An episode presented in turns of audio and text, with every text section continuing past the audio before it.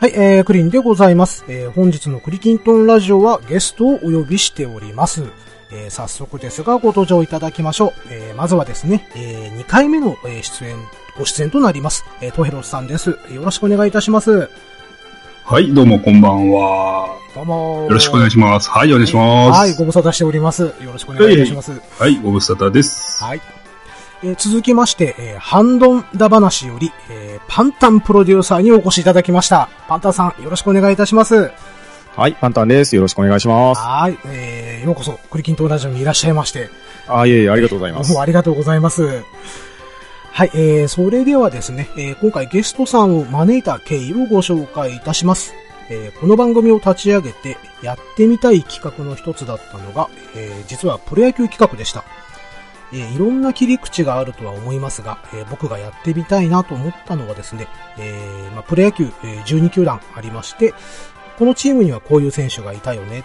まあ、敵だから好きだったわとか、あの選手がマウンドに立つと負け確定したわとか、まあ、どの球団にも思い入れがある選手だったりとかですね、えまた印象を受けた選手というのが、えおりました。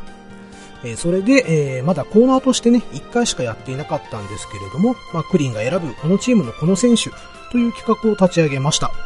で、一人でポツポツと語っても良さそうだったんですけれども、まあ、せっかくの野球の話なので、えー誰か話してくれないかなと思い立ちましてですね、まあ、僕があの野球の話をこう、えー自分のラジオでね、えーした際に、まあ、あの、かなり熱意のあるハッシュタグで、えコメントをいただけたトヘロスさんにですね、え第16回の踊る大捜査線会に引き続き、え無理やりご出演いただきました。えートヘロスさん、今回も無茶ぶり、大変失礼いたしました。いえいえいえ、とんでもないです。光栄でございます。はい、よろしくお願いいたします。はい、お願いします。はい。また、パンタンさんにおかれましても、えー先月に少しちょっとご連絡をすることがございまして、えーその際に厚かましくもですね、あの、パンタンさんの敬愛する阪神タイガースの選手について、えー当番組で語ってほしいと依頼させていただいたんですけれども、まあ、あの、どうせでしたら、あの、1チームだけではなく、12球団すべて聞きたいなという欲が出てきましたので、えーその旨再度お伝えしたところ、えーご了承いただきまして、すいません、パンタンさんの愛する阪神以外の話も聞きたいと無理を言いまして、あ、いえいえ、もうね、野球も大好きですからね。はい。まあ、えーというところで、えー今回お二人に来ていただいた理由でございます。で、えー当番組といえばエピソードトークがですね、現在のメインではあるんですけれども、えー今回もちょっとね、えー反映させながらやっていこうかなと思っております。えーということで、まあ、最近の選手というよりかはですね、まあ、我々3人による思い出話を軸に、え進めていくことになるのかなと思っております。えーさらにね、えー二部構成で、え進めさせていただきます。え今回はセリーグ。で、えー次回はですね、パリーグの選手についてお話しさせていただきたいと思います。えー長丁場になるかと思いますが、お二方、何卒よろしくお願いいたします。はい、よろしくお願いします。お願いします。はい、えー、それではタイトルコールの後から早速進めていきたいと思います。当番組では、あの、ゲストさんも一緒に番組名を言っていただくという恥ずかしいルールが存在しておりますので、あの、照れくさいとは思いますが、あの、僕がせーのって言いますので、あの、クリキントンラジオと一緒に言っていただいてもよろしいでしょうか。はい、OK です。はい。それでは始めましょう。せーの。クリキントンラジオ。第25回3人でプロ野球の話をしますよ。セリーグ編。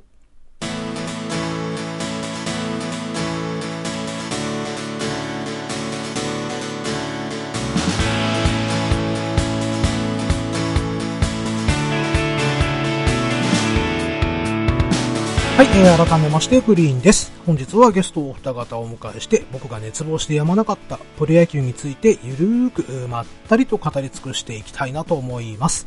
えー位置づけとしましては、うろ覚えシリーズの延長戦ですので、あのお二方、お気楽に、えーお願いいたします。はい。はい、よろしくお願いします。それでは今回は前編ということで、セリーグの球団の選手について語っていきたいと思います。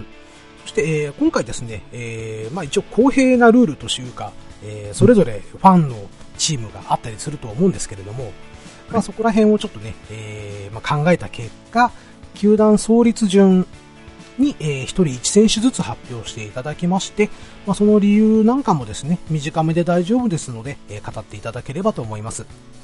で、えーその後ですね、まあ、付け足しだったり、えーまたね、えー自分の発表じゃない、えー選手についてエピソードがあれば、まあ、随時入っていくという形でいきたいなと思っておりますので、えーお二方、何卒よろしくお願いいたします。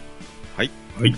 はい。で、えーと、もう一つですね、えー発表の仕方としましては、まあ、こんな感じでどうかなっていうのがあるんですけれども、まあ、例えばちょっと私の方で言わせていただきますと、えークリーンが選ぶ巨人といえばこの選手、原辰徳選手というような形で、えーまあ、発表させていただければな、なんて思っております。はい。はい。で、順番としましては、まあ、言い出しっぺの私、えー、クリーンがですね、最初に、えーお話しさせていただきまして、えー、次にトヘロスさんにお話しいただきまして、えー最後はいパンタンさんというようなローテーションで、えー、やらせていただきたいなと思うんですが、いかがでしょうか？はい、大丈夫です。大丈夫ですか？ありがとうございます。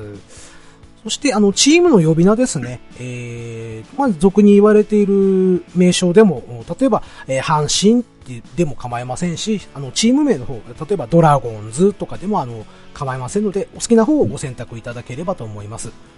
はい。はい。そして、えーと、もう一つですね、あの、選んでいただいた選手名が同じということもあるかと思いますので、あの、その時は同じです、なんていうふうに、あの、教えていただければと思います。はい。はい。えー、何か今のうちにえー確認事項等ございますか？はい、大丈夫です。大丈夫ですか、はい。はい。えー、それではですね、えー、まず、1934年発足の読売ジャイアンツの方からいきたいなと思っております。じゃあ、えー、私から発表させていただきますね。はいえー私、えークリーンが選ぶ巨人といえばこの選手。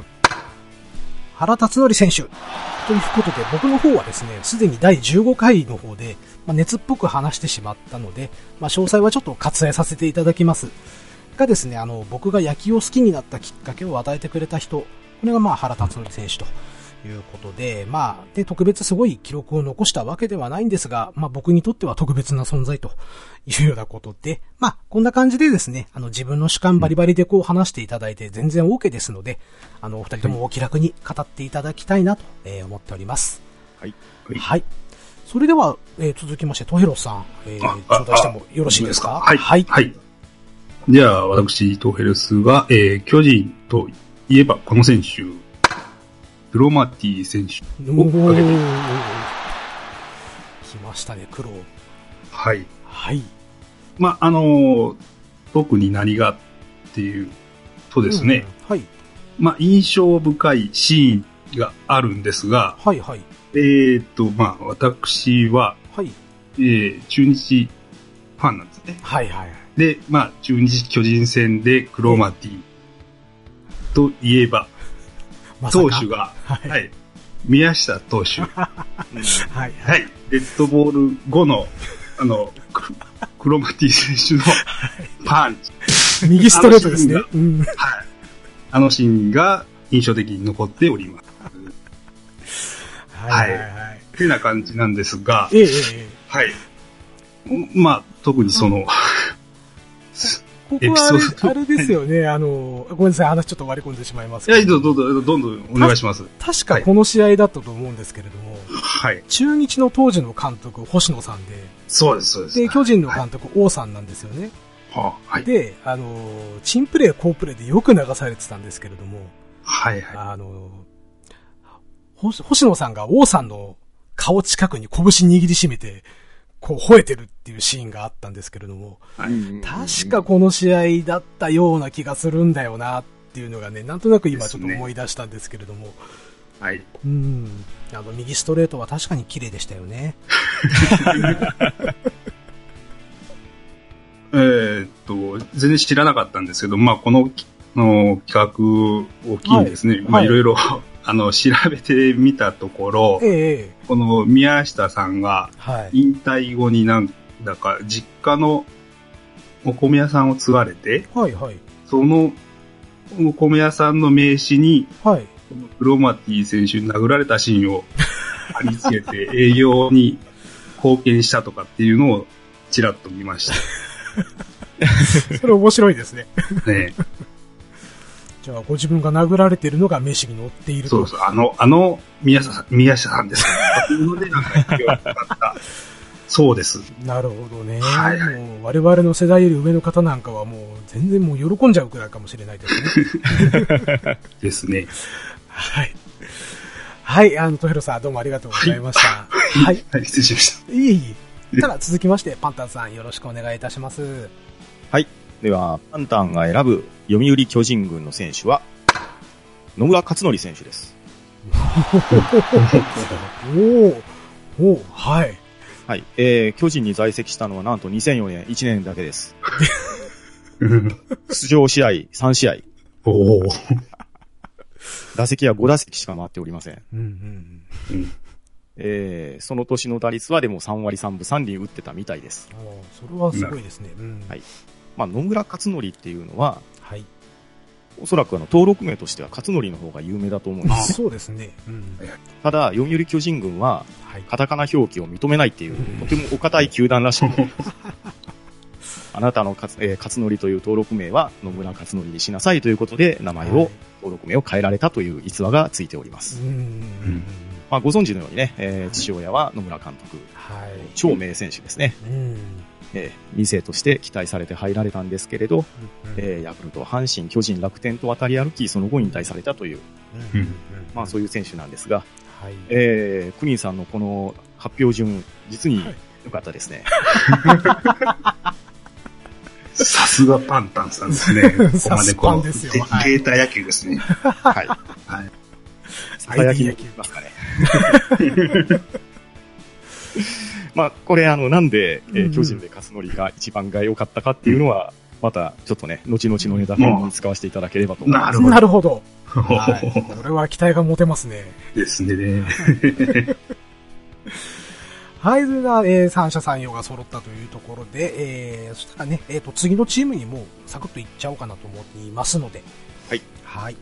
じゃあ、えー、続きまして、えー、1935年発足の阪神タイガースについて参りましょう。じゃあ、えー、私、えー、クリーンが選ぶ阪神といえばこの選手。藪圭一投手。ちょっとね、あの、パンタンさんの前で言うのもすごく申し訳ないんですけれども。いえいえいえ。えあの、いわゆるね、阪神の暗黒時代を支えていたエース。うんうんですね。はい。そして、えーまあ、どんなにいいピッチングをしていても、6回からなぜか崩れるというね、うん。もう、やぶ病という風に揶揄されておりまして。で、ごめんなさい、ここちょっとね、少しだけエピソードトークになってしまうんですけれども、うんまあ、あの、僕の父親がですね、まあ、和歌山県の那智勝浦町という町の出身でして、で、えー隣のですね、新宮市にあります、新宮高校というところの公式野球部におりましてですね、はい。そして、この藪投手も、この新宮高校の野球部出身。おうんーということで、まあ、うちの父親からしたら藪は、あの、まあ、ちょっと年は離れてるんですけど、後輩ということになりまして、う。うんん。で、僕があの、大阪にこの引っ越した時にですね、まあ、父親に連れて行かれて、まあ、何度かその、藪が投げる試合を狙って、甲子園に、えー見に行ったという、ちょっと記憶、思い出がありまして、うん。うん。まあ、ですので、あの、まあ、我が家ではですね、あの、クリン、クリン家では、あの、藪投手にちょっと思い入れがあったりするんおですよね。うん。うんなので、ちょっと阪神イコール藪というふうにね、すぐ結びついてしまいました。あの、うんもう、まあ、こんなバックグラウンドがあるからなんですね。う。うんん。まあ、まあ、フォローするわけじゃないんですけれども、その、藪投手っていうのはすごい技巧派の投手。あの、ストレートも140キロ後半も投げれるし、キレのいいスライダーとかね、えー投げうん投げておりまして。で、えーまあ、割と僕技巧派のピッチャーって好きなタイプなんですよ。うん。うん。う、なんていうんですかね、まあ、野球にたらればというのをつけては絶対ダメなんですけれども、まあ、あと数年遅く入団していたら、あの、無敵の中継ぎ昇進艦隊である JFK、うん。ジェフ・ウィリアムス、藤川球児、久保田智之にですね、助けられていたのかななんて思わずね、えー思ってしまいました。というところで、すいません、ちょっと主観バリバリで選出してしまった、えー私の発表でした。はい。はい。うんというところですね。何か、藪選手についてお話なんかありますか？まあ、あの、晩年と言いましょうか、うんうん。メジャーにチャレンジしましたね。しましたね。はい。うんアスレチックスでしたっけね？でしたね。ははい。いや、本当にね、クリーンさんが言われるように、暗黒時代を背負ったエースではあるんですけれど、うんうん。あとね、まあ、ヤブさん男前だったんですよね。そうですね。はい。そうですね。とても人気がある選手でしたね。はい。某俳優さんに似ているとかね。ああ、はいはいはいはい。あったな、あったあった。はいうんうん。まあ、これもあの、ちょっと踊る大捜査線に結びついてしまうんですけれど。うんうんうんなるほど。欲しいなってやつですね。そうですね。うん。はい。そんなところで私の発表でした。はい。では続きまして、トイロスさん、よろしくお願いいたします。はい、お願いします。えーと、私、トヘロスが選ぶ阪神の選手といえばこの方。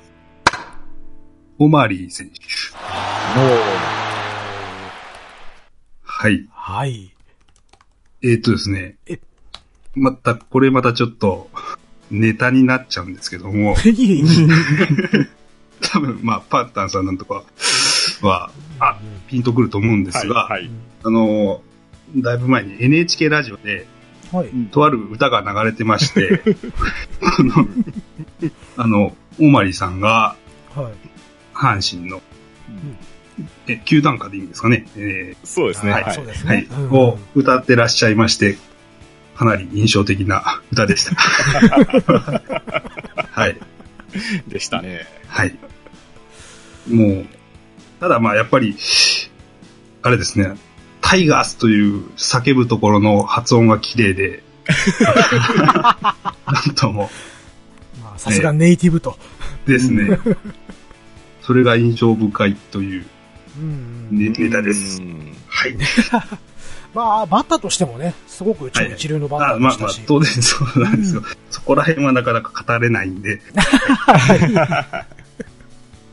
大丈夫です。そこはあの、パンタンさんが拾っていただけるんで、多分大丈夫だと思います。そうですね。あの、非常に広角に打ち分けられるシェアなバッティングが売りで、うんまあ、あの、当時ね、えーオマリー選手と、あと、えー当時の太陽から、えー移籍してきたパチョレックと、はい、クリーンアップですね、はい。暗黒時代だったんですけど、92年に突然強くなった年がありまして、ありましたね。まあ、そのあたり。り、はい、あの、良かったですし、あと、まあ、ネタの絡みでいくと、えーまあ、関西の方、サンテレビっていうテレビ局がありまして、はい。うんはい、えーそこでですね、まあ、阪神タイガースの中継が非常に多いんですが、うんうんはい、オマリーさんも出ておられまして、はい。えー CM で、オマリーでおまーとか言って CM してたんですよ。あった、あった気がする、それ。はい。あの、阪神電鉄を使って、えーは阪神甲子園球場には駐車場がないので、阪神電鉄を使って来てくださいね、とかいうような CM が、まあ、毎年毎年流れるんですが、うんうんえーオマリーが出た時は、オマリーでおまーって言ってました。いいですね。なんか、やっぱりなんか関西のノリっていう感じが。はい。あと、オマリーといえば、ヘルメットを斜めにかぶるかぶり方ですね。そうそうそうそうそう、そうでしたね。独特のかぶり方。はいはいははいい。ちょっとアメリカのドラマとかに出てきそうなね。出てきそうですね。はい。そんなところで大丈夫ですかね？はい。はい。あありがとうございます。はい。それでは続きまして、パンタンさん、よろしくお願いいたします。はい。では、パンタンが選ぶ阪神タイガースの選手は、赤星則弘選手です。レッドスはい、ター。えーそうですね。言わずと知れたレッドスターうん赤星さんですね。うん。えーこの方は、阪神タイガースに2000年のドラフト4位で入りました。うんうんはい。そんなに上位ではなかったんですけれど、はい。まあ当時、野村監督が監督されておりまして、はいはい。うんまあ、実に暗黒時代だったんですよ。えーそんな中で、足の速いやつを7人集めて、はい。F17 って言って売り出したんですね。はい。その中の一人が赤星選手だったんですが。まあ、あの、他にもね、えー有能な選手はたくさんおられたんですけど、はい。おそらく一番花開いたのは赤星選手で、はい。あの、当然ドラフト4位でしたから、なかなかね、あの、一軍に即先発ってわけではなかったんですけれど、はい。まあ、その持ち前の足の速さ、あと守備範囲の広さですね。うんうんえーそれを活かせまして、えーレギュラーを獲得して、うんでまあ、盗塁王になって、はい。はい、えーっと、一番最初の2001年から、えー5年連続で盗塁王を取られておりまして、はいはい。はい、こちらの方は、えーセリーグ記録で未だ破られておりません。ですね。はい。はい。で、盗塁する数もね、ちょっとおかしいぐらいしてたんですよ。3年目以降ね、えー、61盗塁、64盗塁、60盗塁と、ちょっと今じゃ考えにくい盗塁をしてたんですね。そうですね。これより上は福本豊しかいないですそうなんですよ。はい。ちょっと福本さんはね、うん、さらにね、あの、飛び抜けた、神様みたいな人なんで、ね、あとは、まあ、あの、阪神においては、なかなか取りにくい賞、新人王を取られております。うんうんうんうん。と、まあ、ベストナイン、ゴールデングラブ賞、もうこの辺もね、えー、の常連になっておりましたし、はい。えあと、まあ、その、実動年数が9年しかされてないんですよ。そうなんですよね。うん。まあ、あのー、ガッツあふれるプレーとスピードあふれるプレーが持ち味だったんですけれど、はい。えー、まあ、赤星選手が、まあ、これ、ウィキペディアとかにも書かれていると思うんですけれど、はい。その、7割ぐらいの力で、ずっとコンスタントにやっていくのが、まあ本来はプロのあり方なんでしょうけど、うん、自分はもう全力でやらないとそこに追いつけないから常に全力でやるんです。だから後悔するプレーはあんまりないですっていうようなのを口癖のように言われてたと思うんですね。で、まあただその全力プレーでダイビングキャッチとかをした際に怪我とかがあって、まああまり長いとは言えない選手生命だったんですけれど、うん、もう非常にもうね、赤星といえば盗塁王っていうようなイメージもつきましたし、はい。あと、まあ、そのね、うん、レッドスターって言われるように赤いリストバンドをつけて、うん、ね、まあ、阪神にはね、えー、その昔、新庄さんとかね、えー、はい、赤をこうトレードマークにした選手も多数おられるんですが、うん、やっぱりあの赤星という名前と、その赤いイメージカラーっていうのもぴったりあってですね、うんうん、まあ、あの赤い彗星とかね言われてた事件がありましたんで、えいろんな意味で印象に残る選手かなというので挙げさせてもらいました。そうですね。はい、赤星選手は本当にね、一塁に出しちゃったら、一点確保しないといけないような。そうなんですよね。はい本当にね、もう一塁出しちゃったら、もう二塁は取られるのがもう当たり前になっちゃって、うんね、はい。もうワンヒットで帰ってきちゃうんで、うん。うん。まあ、そして、ね、あのー、何でしたっけ、盗塁1個につき、車椅子をね、ね寄付するっていうのをね、ずっとされてましたね。そういう心意気も非常にね、そうなんです。はい、いいかなと思いますし。そして、あと、なんといっても、赤星さんといえば喧嘩っ早いっていうイメージが。ですね。はい。あの、瞬間湯沸かし器って言われてました、チャッカマンとか言われてましたね。あの、ヒーローインタビュー中に声がちっちゃいっていうので、そうそうそう観客に食ってかかったっていう逸話がございますから、ね。ありましたね。はい。とは、まあ、個人的なことを言わせてもらうと、はい。えー、引退後にですね、はい。まあ、野球の解説者になられたんですけれど、はいはい。赤星選手が解説する試合で、はい。どうも阪神の勝率が悪かったんですよ。僕はあのー、虎吉の間ではまことしやかに言われている話なんですけれど、そこがちょっとね、えー、はいはい、ファン的には残念だなっていうところではあるんですが。うん。まあ今はね、某テレビ局で出てますからね。そうですね。うん、上田さんと一緒にね。はい。はい。なるほど。いや、今でもあれですかね。あの、解説とかされてるんですかね。えー、っとですね、はい、あの、ゲームの話になるんですけれど、ええ、あの、とある野球ゲームの、はい、えー、解説者として、えー、あの今度新登場するらしいですよ。ああ、そうなんですね。はい。はい。まあ、きっとあのゲームだろうなっていうのがなんとなくよぎりますけれども。はい。はい。たら、えー、そんなところで大丈夫ですかね。はい。はい。ありがとうございました。じゃ続きましてですね、えー、1936年発足の中日ドラゴンズに参りましょう。じゃえー、まず私からいきますね。えー、クリンが選ぶ中日といえばこの選手。今中真司投手。はいもうね、今中投手が、まあ、前世人時っていうのは、まあ、僕巨人ファンだったんですけれども、うん、まあ、あの、マウンドに上がっているのがね、もう今中だってわかると、あ、もう今日は負けだな、というくらいね、もう憎たらしい投手の一人でしたね。はい、まあ、そう、ただですね、まあ、憎たらしいと言いつつも、その140キロ後半の、本当にこの糸を引くっていうんですかね。はいはいはい。伸びのあるストレート。そして、憎ったらしいぐらいの遅い100キロ台のスローカーブ。この環境差はもうおよそ50キロですよ。うん。うん。これでバッター打てるわけないじゃないですか。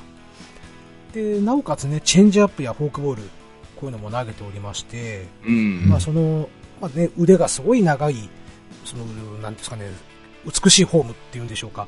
もうライバル球団のエースながら、こう、つい見入ってしまう。というくらいですね、僕はちょっと、まあ、憎、憎いながらも大好きなピッチャーでした。うん、はい。というところで、えー、一応、まあ、あの、今中選手ということを僕はちょっと挙げておいたんですけれども。うん。はい。どうですか？今中投手についてなんか思い出があったりはございますかね？ここで語れればいいんですけどね。はい、なんか、申し訳ない。もうふわっと枠でも、なんか、な今中さんっていうとね、今、うん、今だと、解説の辛口っていう方がなんか、ああ、ついちゃってるかなっていう、思うんですよね。うん。ね、なんでコーチやんないのかなってちょっと不思議なぐらいなんですけれども。あでも、そういうのは、そういう選手、そういう選手ってちょこちょこね。ね、いますよね。いますね。ありますよね。か理由あってのことじゃないかなと。けど。どうですか、パンタンさんは？今中選手は、はい。まあ、変化球、まあ、スローカーブとかフォークボールとかですかね、うん、なんとなく印象にあるのは。うん、あと、えっ、ー、と、何年連続だったか忘れましたけど、多分僕が見てた時とかは、大体開幕投手に選ばれてたような記憶があるんですよね。でもそれこそもうね、はい、さっきクリーンさんが言われたように、うん、あ、もう出てきたら、ちょっと諦めムードになるかなっていうような、うん、まあそんな感じがありましたし、はい。まあ、存在感がありましたよね。でしたね。で、やっぱりあの、星野さんが作り上げてきた時の中日っていうのは、やっぱり投手がしっかりしてるチームになるんで、まあ、この後ね、山本正投手だったりとか、うん、あと、まあ、ちょっと開くのかな。でも野口投手とかね。うん。うん。なんか左のエースがいっぱい出てくるイメージが、やっぱ中日にはあるかなと。確かにそうですね。うんいう感じでございます。はい。はい。では、えー、続きまして、トイロスさん、よろしくお願いいたします、はい。はい、お願いします。えー、私、トイロスが選ぶ中日の選手は、二村徹選手。おはい。えー、っと、こちらはですね、第一期の星の政権の時に、うん、まあ、活躍された、どうでしょうね、つなぎの選手っていうんですかね。よく右打ちが上手な方でして、はいはい。えー、で、僕の中でまた印象深い、えー、試合がですね、はい。えっとね、斎藤、あ巨人戦で斎藤投手がノーヒットノーランを仕掛けて、最後の9回で逆転されたという試合があったと思うんですけども、はいはい。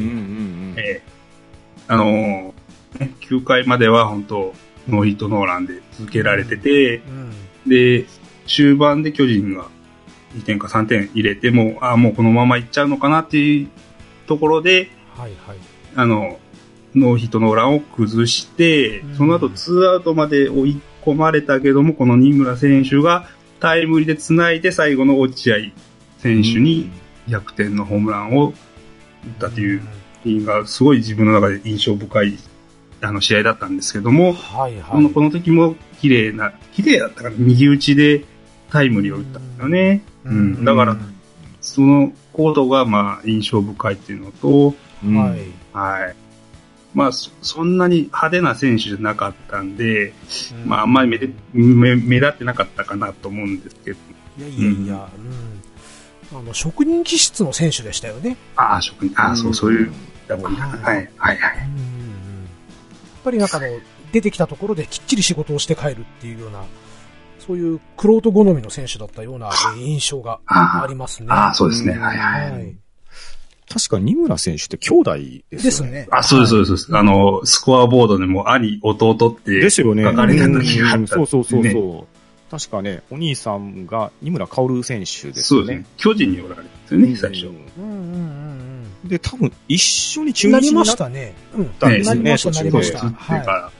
で、確かそう、それでスコアボードに、そうそう、二村兄、二村弟だった。そうです、そうです。なんかそんな覚えありますね。まあ、あの頃は手書きでしたわね。看板で。そうですね。なんか、そんな感じだと思います。はいはい。そういや、西武ライオンズにもいましたね。そんな 松沼さんですね。ですです。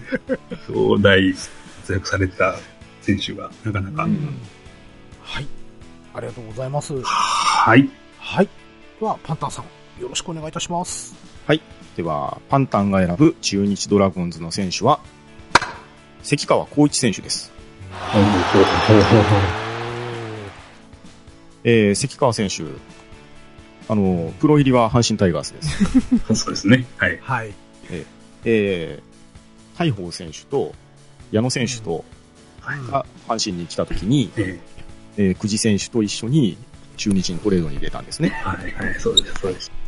えー、もともと関川選手、キャッチャーの人なんですけど、はい。はい。はい。えー、阪神時代は、その打棒を生かすっていうので、こういろんなところにコンバートをされながら、えー、都合がいい時にキャッチャーをしながらっていう、まあ非常にね、まあ、オールマイティユーティリティといえば聞こえはいいですけれど、うんなんかもったいない使い方だったんですね。はい、はい。うんはい。これが中日ドラゴンズに行くと、外野手として、うんえー、専任になりまして、えー、不動の一番打者切り込み隊長として、は。はいい、はい、はい、はい。阪神時代からは考えられない大活躍をしたんです。うんうんなんでその活躍を阪神タイガースでできなかったのかと。まあ、幼心に思いましたが、うんいや、でもね、あの、やっぱり、その、新天地で活躍をして、うんうんおそらく関川選手は中日のイメージが強いと思うんですよ。ああ、うん確かにそうかもしれないですね。えうんーまあ、そういうところもありまして、えー僕がね、中日の選手で一押しなのは、関川光一選手です。うん。ね、足も速いし。そうなんです。足も速いし、うんうんえーうんまあ、センター守ってましたから、守備範囲もね、結構広くてですね、そうでしたね。はい。とてもあの、まあ、元キャッチャーとは思えないって言ったら変ですけ 確かに。はい。あの、僕もね、えー古い人間なので、もうキャッチャーって言ったらドカベンスタイルなんで。すけど、関川選手はスラッとされてますよね。ああ、そううそですね。そうそうそう。えう。んうんうん。うん。まあ、あの、まあ、そこも活かして外野手として、またね、えーシェアな打撃を活かしてのトップバッターだったと思うんですけれど、うん。はい。うん。まあ、見事に起用が当たって、はい。花開いたかなと思いまして、はい。あの名古屋ドームになった年とか、その辺の近辺だった気がするんですけれども、うんうんううんん。なんか星野さんが好んで取りに行ったっていうのをなんか聞いた覚えがありますね。うん。やっぱり名古屋ドームがかなり広かったんで、そうですね。うん。あの、打撃で勝つチームというよりも守りきるチームの方がいいということで、積極的に確かトレードをして選手を集めた。うんうんうん。やっぱりその辺がね、あの、星野さんの知性たるゆえんというか、先を見据えたその選手の集め方っていうのはやっぱりうん。敬服するところではあるなぁなんて僕なんかは思うんですけれどもねで。すね。はい。うんうんうんはい。ということで、えーありがとうございました。はい。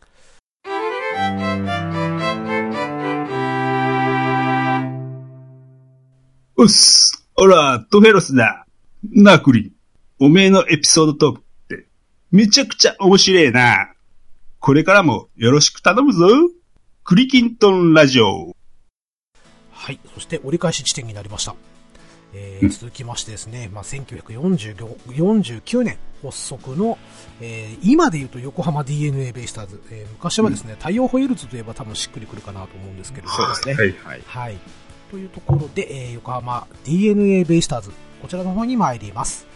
えークリンが選ぶ横浜といえばこの選手。佐々木和弘投手。あはい。うんまあ、ついたニックネームがですね、浜の大魔神と。で、えーまあ、力強いね、あの、豪快なフォームで、うんえー150キロを超えてくるね、もう見るからに重そうなストレート。うん。うん、そして、ど真ん中のストライクコースからですね、もうワンバウンドするぐらいまで落ちる、このフォークボール。うん。うんうんこれを武器にですね、まあ、三振をとにかく稼ぎまくった投手で、まあ、日本のプロ野球にそのクローザー、まあ、抑えですよね。まあ、抑えというその概念を植え付けたのは佐々木投手の功績かなと僕個人はちょっと思っております。うんですね。で、またね、あの、佐々木投手の代名詞であるフォークボールは、まあ、2種類あると言われてえーおりまして、その140キロ台の速いフォークと、そして、えっと、120、120から130キロぐらいの少し遅いフォーク。これがなんかあの、チェンジアップの投げ方をちょっとやったりとか、うんえー、あと、縫い目を少し変えたりするだけで、うん右に落ちたり左に落ちたりという、なんていうんですかね、その豪快なフォームの割には繊細なことやっていたっていうことを聞いて、ちょっと、ええー、なんて思った覚えがあるんですけれども。ううんん。まあ特にね、バッターなんかは分かっていても打てない。というようなことをね、言っていたことをちょっと思い出します。で、まああとですね、まあ次回のパリーグ編でもちょっとお話はさせてもらおうかとは思っているんですけれども、まあ、なんとなくあの、名勝負と呼ばれているものに関してって、パリーグの代名詞だったような気がするんですけれども、それを例えばあの、佐々木対松井とか、えー佐々木対清原とかですね、えーまあ、外国人バッター相手に、まあ、佐々木がこう投げて、その名勝負っていうのをセリーグに持ち込んできてくれたっていうのは、やっぱり佐々木のおかげかなおかげかなというような、えー思い出があります。うん。はい。ということで、私の発表は以上になりますけれども、はい。どうですか？あの、大魔神は、まあ嫌なピッチャーだと思うんですけれども、うん。ですね。まあ、まず打てないですからね。ですよね。もう、はいうん。ですね。まあ、メジャー行っても活躍しちゃいましたしね。そうですね。はいはいうんはいはい。ねえもう新人じゃ全然ないのに新人を取ってましたからね。そうです。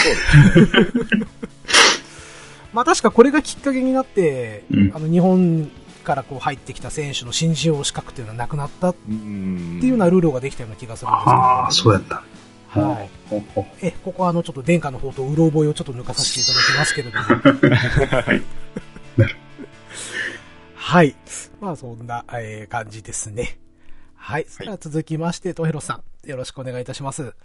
はい、えー、私、えー、トヘラスが選ぶ、えー、太陽ホエールズの選手といえばこの方、山崎健一選手です。ははい、これもまた印象的な、えーシーンというか印象だけなんですけども、はい。山崎選手といえば、うん。消しバットが有名な、い。方だと思うんですけどもうんうんうんあの、独特な、あの、バットで、はい、上手に打ち分けて、うん。で、なんか時には4番も打ったことがあるとか、ないとかっていううん話もあったりで、ええイメージ的には2番とか6番、7番のあたりを打ってたようなイメージがあったんですけども、はいはい。う。ん。ああ、4番も打ってたんだなとかって思って、うんまでちょっと覚えてなかったんですけど、うんまあ、なんせあの、バットとうんねあの打球が印象深いなと思って、うん挙げさせていただきました。はい、あの、こけしバットというとあの、グリップのところですよね。そうですね。はい、なんかちょっと、野球バッはい変わト、ったはいうん。あの、本当にこけしの頭がね、そのままグリップエンドについてる感じですね。ですです。はい。はい。はい。ですね。山崎選手が、僕はちょっと、えー、こういうことがあったなっていうのが即出てこないんで、ちょっと何とも言えないんですけれども。その印象だけで知ってほしいないけど、まあ。いやいやいやいやいやいや。はい。あれ、バットとかそういう規定って、そ、そんなないんですかね詳しくないんだよ。いや、一応、規定はあったはずですよ。はい。な長さとか長さですかね。うんグリップは特に、あれは範囲内でってことかね。だと思いますね。はい実際使われてたんで。はい。ねまあ、中にコルクとか入ってなければ大丈夫だと思います。ああ、ですです。はい。それは、あの、違反になっちゃうんで。そうですね。はい。まあ、ヒロさん、どうもありがとうございました。はい、ありがとうございました。はい。では、パンタンさん、えー、続きましてよろしくお願いいたします。はい。えー、パンタンが選ぶ横浜ベイスターズの前身太陽ホエールズの選手は、若菜義治選手です。いやーこれ選ぶの苦労しました。若菜選手は、うん。僕が気づいた時には、はい。太陽ホエールズの正捕手だったんですね。う。うんん。うん。はいはい。で、あまあ、あの、普通にいいキャッチャーだったと思います。肩も強かったと思いますし。はい。うんはい。で、調べたところ、はい。太陽ホエールズの前、阪神タイガースに在籍されてたみたいで、はい。うんその時の印象は僕、本当にないんですよ。結構あれですよね。前ですよね。前ですね。まあ、調べたところ、えーはい1982年まで在籍っていうことなんで、はい。僕まだ小学校の低学年ぐらいだったと思うんですね。うんなので、うん多分、あの、パンタン少年野球を知らなかったか興味がなかった時期だと思うんですが、ええまあ、あの、調べてみると、あ、元阪神の選手だったんだ。しかも、さらにその前が太平洋クラウンっていうチームがありまして、はいはいはい。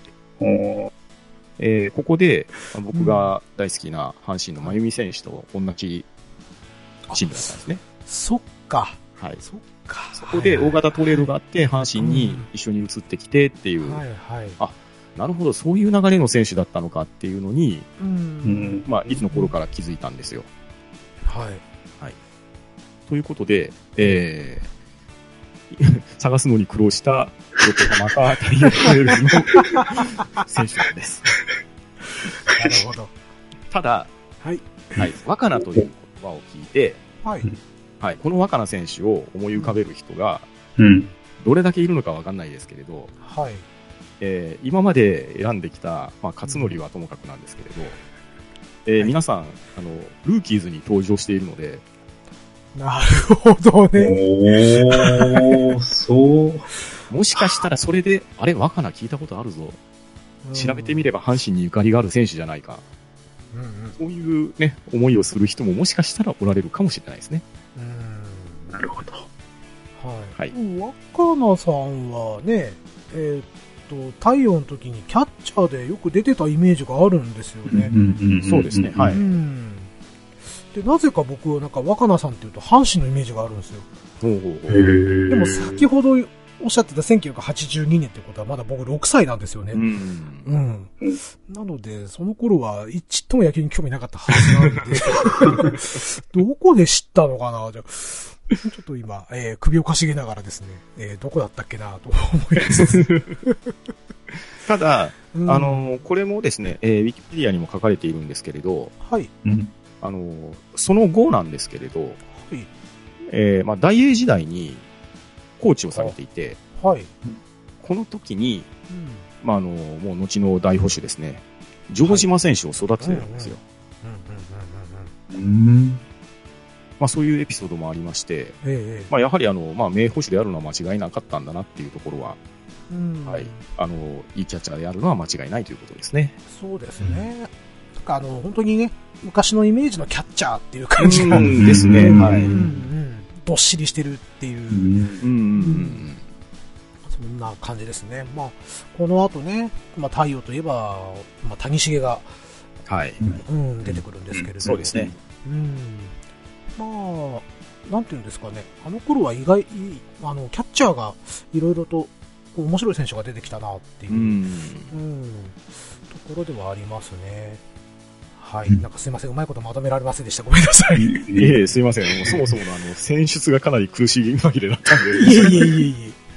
それでは、あの、続きまして、えーとね、横浜、まあ、太陽とですね、同じく、まあ、1949年に発足した、えー広島東洋カープ。こちらに参りましょう。えークリーンが選ぶ、えー広島といえばこの選手。前田智則選手。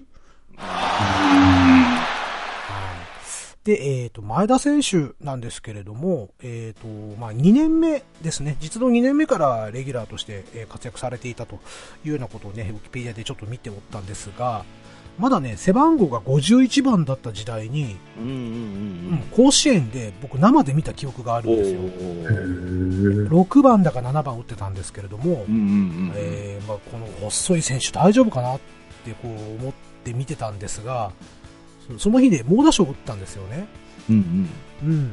で、この選手すごいなと思いまして、まあ前田って言うんだ、うん、覚えておこうっていうことでちょっとチェックをし始めて、うん。で、えーテレビでね、この前田が出場している時にはもう常に注目しておりまして、もうそれから実は僕はあの前田選手のファンなんですよ。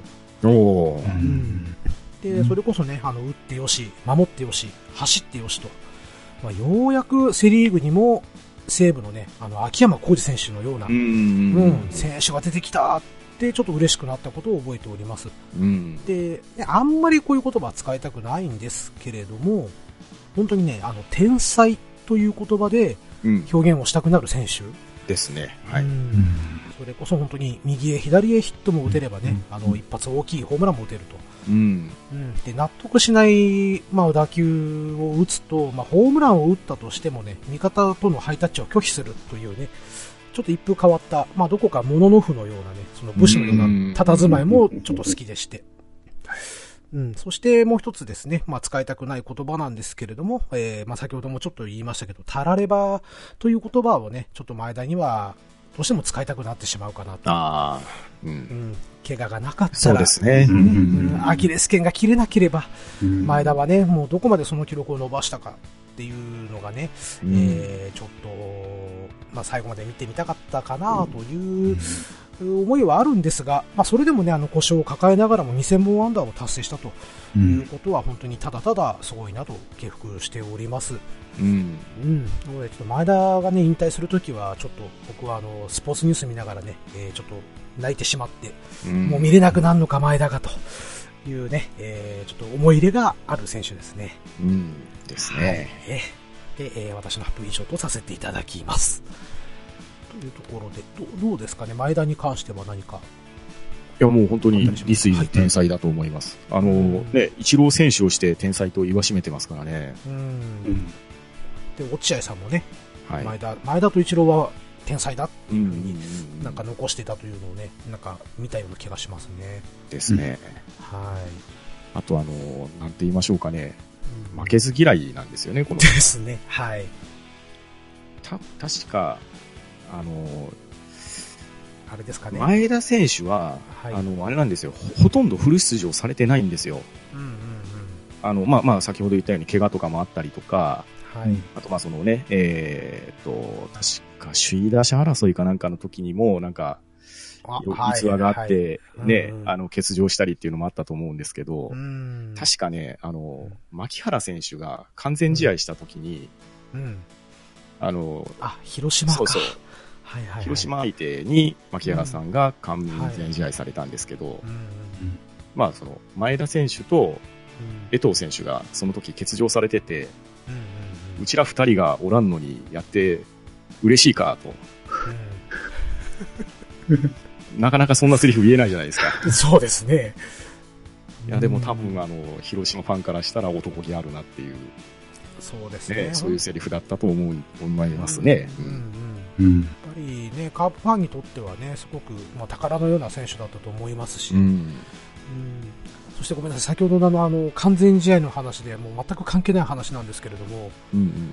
牧原が完全試合をやった試合、まあ、福岡ドームなんですよね、あれ。うん。うん。うん、まあ、福岡ドーム関係ないんですけれども、あの、普通、完全試合やったら、うん。ピッチャーとキャッチャーがまず抱き合いますよね。うん。うんあれ、真っ先に抱きついたのが、当時サードを守っていた長嶋一茂選手だったんですよ。お前関係ないやんっていう。あれは、あの、テレビで思わず突っ込んでしまった、ね。牧原おめでとうじゃなかったんですよね。一茂っていう。むしろそっちでした。すいません、全く関係ない話で。いや、でも、広島という球団で23年うんで貫いたっていうのは、うんうん。で、やっぱりその、広島っていう球団が、まあ、はい。あの、フリーエージェントとかは引き止めませんよとか、うんで、うんどうしてもこう、他の球団に、えー選手を取っていかれてっていうようなはい出場がある中で、前田選手はもう1球団を貫いたっていう、うんうんうんそこはね、やっぱりかっこいいなって思いますね。そうですね。はい。というところで、えー、私の発表は以上となります。はい。続きまして、トイロスさん、よろしくお願いいたします。はい。えー、私とヘロスが選ぶ、えー、広島のチームといえばこの方。津田投手を挙げたい。おー炎のストッパー。ですねはい。そうですね。えーっと、まあ、津田投手、ストッパーですよね。で、僕がちょうど野球に興味持ち始めたのが、その、中日に星野さんが、えー監督にな,、なったぐらいの時期なんですけど、はい。その時のドラゴンズのストッパーが、各源氏投手にちょうどなって、そあーはいはいはいの、この津田投手とこのうん抑えの争いですかね、うん。やってたっていうのが印象深くて、うん。えー、印象に残っております。うん。はい。津田投手は、ね、あの、本当にこの方も病気がなければ、あ、そうですよね。ね。うん。で若くしてちょっと、ねはい。えーこの世を去ってしまったんですけれども。30代でしたかね。そうですね。うん。で、まあ僕は先ほどもね、あの言った通り原辰徳のファンなんですけれども、はい。で津田さんといえばちょっと痛い思い出がうんありまして、えー一回ね、原さん左手首を骨折したんですよ。うん。これが津田さんが投げたストレートをうん打った時にポキっていっちゃったんですよね。はいはいはいはい。なんかありましたね、そのね。はい。うん。まあそこでね、もう原さんが打ち方を変えざるを得なくなるぐらいの大怪我をちょっとしたんですけれども、うんうん。まあ当時はやっぱりちょっと津田憎しっていうところはあったんですが、うん。まあよくよくね、その津田さんの人となりとか、えー人間性とかね、えーチームメイトの、なんて、やりとりとかを、まあ見聞きする機会がありまして、まあこういったところやっぱり津田さんという人はすごい人だったんだと。あのーまあ優しさだったりとか男気とかですね、うんその人人間性としてもすごい素晴らしい人だったというのをね、後で知って、うん、まあもうその憎い心はちょっとね、えー、まあ解消されたという、なんだこの話っていうところであるんですけど、うん、僕はちょっと津田さんといえばやっぱり腹の手首を粉砕した人っていうイメージですね。はい。どうですか、パンタンさんは、あの、津田さんに関しては何か。いやもう、とにかく、まあ、まあ、炎のストッパーであるのは間違いないんですけれど、はいはい。とにかく、この方、奪三振率がすごく高かったんですよ。へー。うんうんうんしかも、あの、遊び玉なく、もう3球三振に仕留めるとか、すごくそういうイメージがつきまとってですね、はい。はい。まあ、当時、えーっと、阪神タイガースは、まあ、手法がバースだったんですけれど、ははい。あの、バースをして、えー津田はクレイジーだと言わしめた、あ聞いたことあります、それ。はい。うんうんスピード違反だって言われてたんですね。へ ーもいうやまさにね、今のうんファイヤーマンですね、本当に。んそうですね。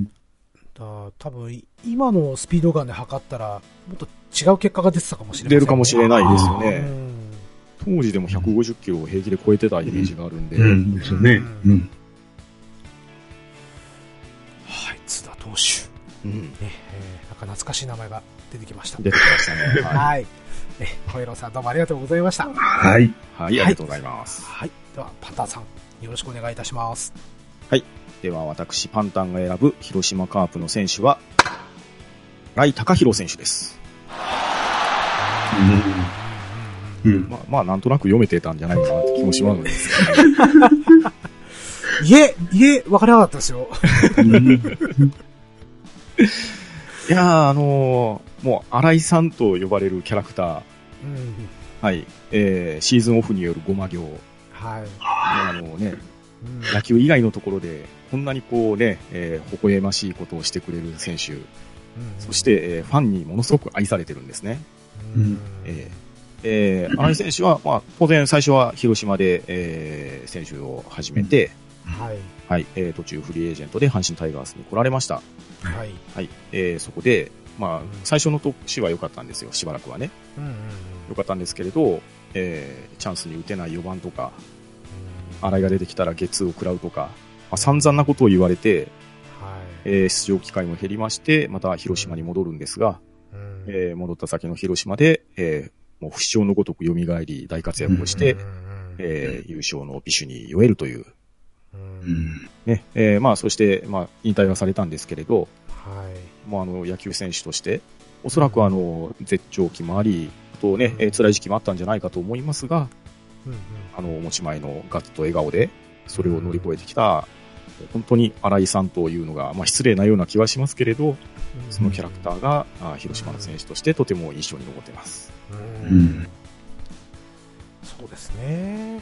まあちょっとパンタさんにはすごく失礼かもしれないですけど、やっぱ新井選手といえば、もう広島のイメージがすごい強い。そうですね。ううんん。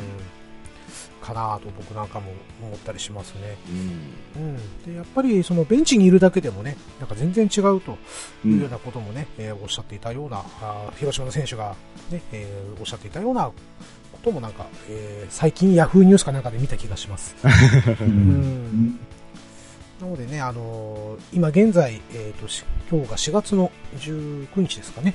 はいえっ、と、広島東洋カップの方が、えーいまいちちょっと調子に、波に乗れていない。まあ、その原因は、まあ、丸が抜けたよりも、あれが抜けた方が痛いっていうような、うんうん、話もちょっとね、えー出たりしておりますし、うん。うん。で、ね、あの、広島にまた戻ってからの新井が、すごく勝負強くなった。そうでしたね。うん。まあ、いいところで打ってるイメージがすごい強くなったっていうかですね。チャンスに強い、嫌なバッターだなっていう印象は、最後の最後で残していったかなとそうですね。う。うんうんん。いう感じですねう。んうんうんはい。すいません、ちょっとふわっとしてますけど。いやいやいやいやはい。では、えー、今回セリーグ編の最後になります。えー、1950年に発足した東京ヤクルトスワローズの方に参りましょう。えー、クリーンが選ぶヤクルトといえばこの選手。古田敦也選手。うん。はい。えーまあ、それまでね、えーと、僕が見てきたプロ野球のキャッチャーっていうのはね、割と地味な役割。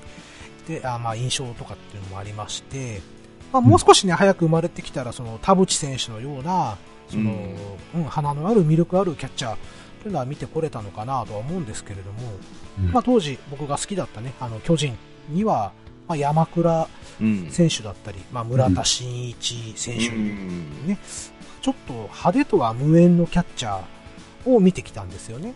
うん。まあ、それがあの90年代に、えー古田がこう、えーヤクルトに入団してきて、まあ、要はノムさんと二人三脚でね、うんやってきたような野村監督と、こう、野村監督の ID 野球の継承者というふうにこう言われるようになってきて、まあ、その古田選手が台頭してくると、まあ、その、キャッチャーというね、えーその地味、キャッチャーイコール地味っていう考えがちょっと一変するようなうん。えーことになりました、うん。うん。特にその肩の良さ、えースローイングの正確さ。うん。であと、うん、盗塁を刺すっていうのがねこんなにもかっこいいのかと。そして、えー古田選手のこだわりっていうのはいかにキャッチングをしてから、えーボールをリリースするまでのこの間をどんだけ縮められるかが勝負だとうん。いうようなことをね、よくおっしゃっておりました。そしてまたバッティングの方もですね、その広角に打ち分けられる技術で、ここで欲しいなっていうところで飛び出すホームラン。う。うん。うんんというところで、まあ、首位打者もね、獲得している。くらいうん。その、なんていうんですかね、キャッチャーは打てないっていうイメージを払拭したのも、やっぱ古田さんの功功績なのかなという、思いはあります。で、えっ、と、あとリードですね。その、まあ、テレビ中継見ていて、この古田のリードをね、予測するのがすごく楽しかったんですよ。うん。うん。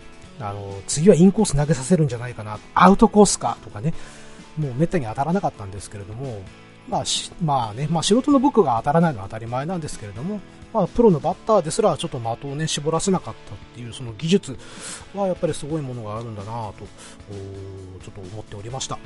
うんそして、またね、えー古田さんには、ぜひね、監督として、また戻ってきてもらいたいなと、またユニフォーム姿の古田さんをちょっと見たいなと、う。うんん。ね、えー気持ちはあります。まあ、兼任監督でちょっと嫌になったかなっていうのはあるんですけれども。ねうんはい。というところで、えーと、私はちょっと古田の方を挙げさ、古田選手の方を挙げさせていただきました。はい。はい。では、えー続きまして、トヘロスさん、はい。えよろしくお願いいたします。はい。トヘロスが選ぶヤクルトの選手といえばこの方。ホーナー選手をお願いします。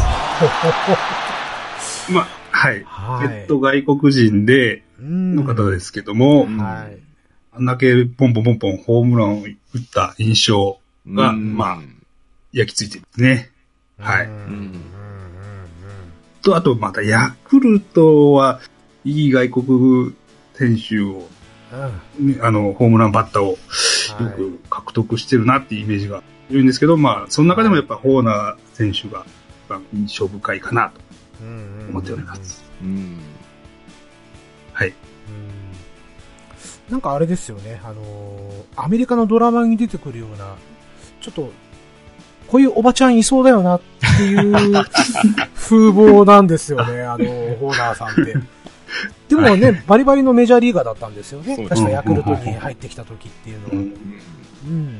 で、特にね、あの、昔懐かしい、燃えろプロ野球というゲームで、ははいい。はい。はい。はい。懐かしいですね。ええあの、途中でバットをこう止めた状態のホーナーさんが、はい。それでホームランを叩き込むという、そうですね。はい。はい。そんな、えーすごいステータスをこうつけられてた。まあ、それぐらいね、あの、うん赤鬼でしたっけね、ホーナそうですねーさんの。。赤鬼コーナーでしたね。はい。うんうんうんうんニックネームはね。はい。まあ、そんなイメージがございますね、私もね。はい。はい。どうですか、パンタンさんは？いや、ホーナーさんそのね、ヤクルトに在籍したのって、実は、は1年未満なんですよね。そうなんですよね。うんシーズン途中で入ってきて、うん。はい。で、バカバカホームランを打って、うんそして風のように去っていったと。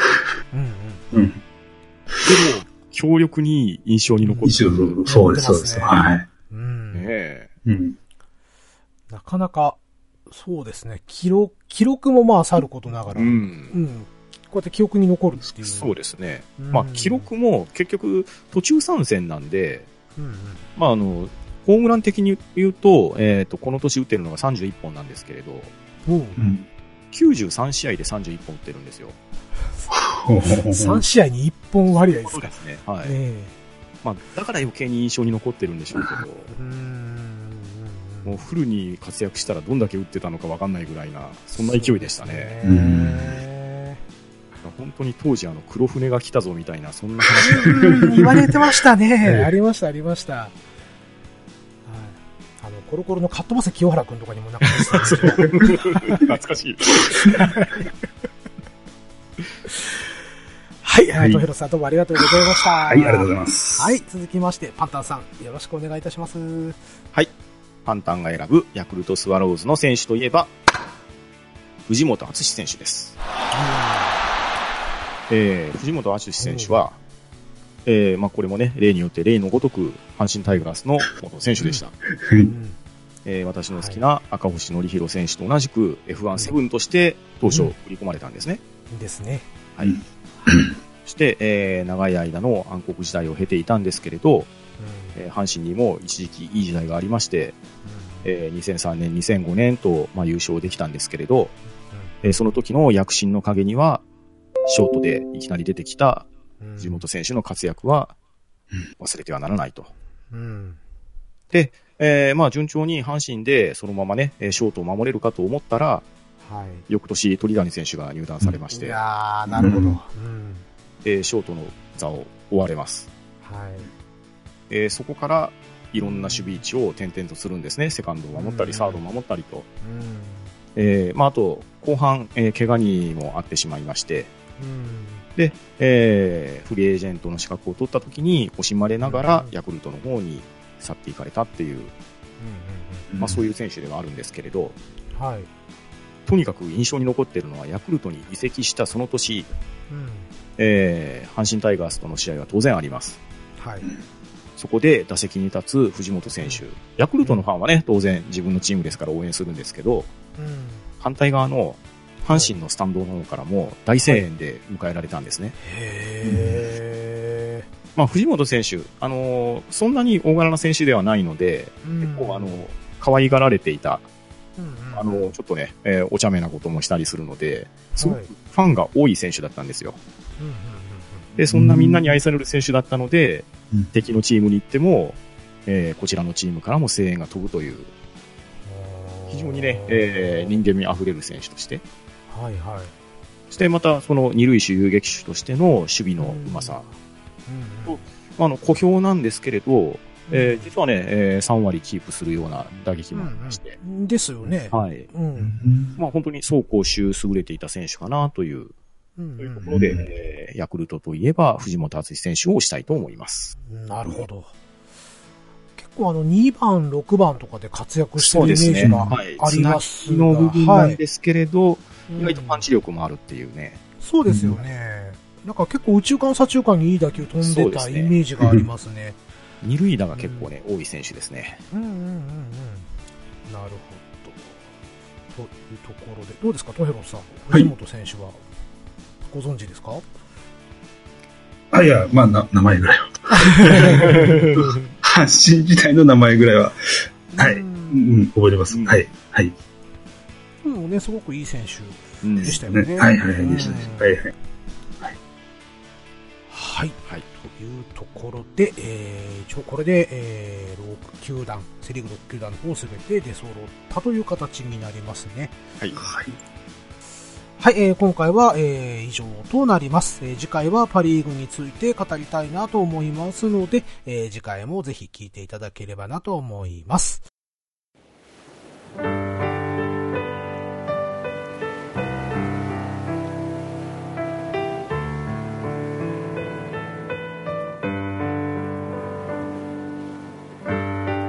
はい、お疲れ様でございます。はい、ありがとうございます。長丁場となりましたが、トエロさん、パンタンさん、どうもありがとうございました。はい、ありがとうありがとうございございましました。はい。もう懐かしい名前がたくさん出てきましてですね、もう名前聞いた瞬間にこの選手の立ち振る舞いとか、あの、イメージとかがパッと思い出せるっていうのはちょっと嬉しかったんですけれども、た。うんなんかそういう感じはございましたか？うん。本当に懐かしい名前がたくさん出て、ねう、ん。はい。よかったです。はい、えー今回も、えーご拝聴のほど、どうもありがとうございました。えーお相手は、クリンと、トヘロスと、パンタンでした。はい、えーそれではまた次回も聞いてくださいね。またねー。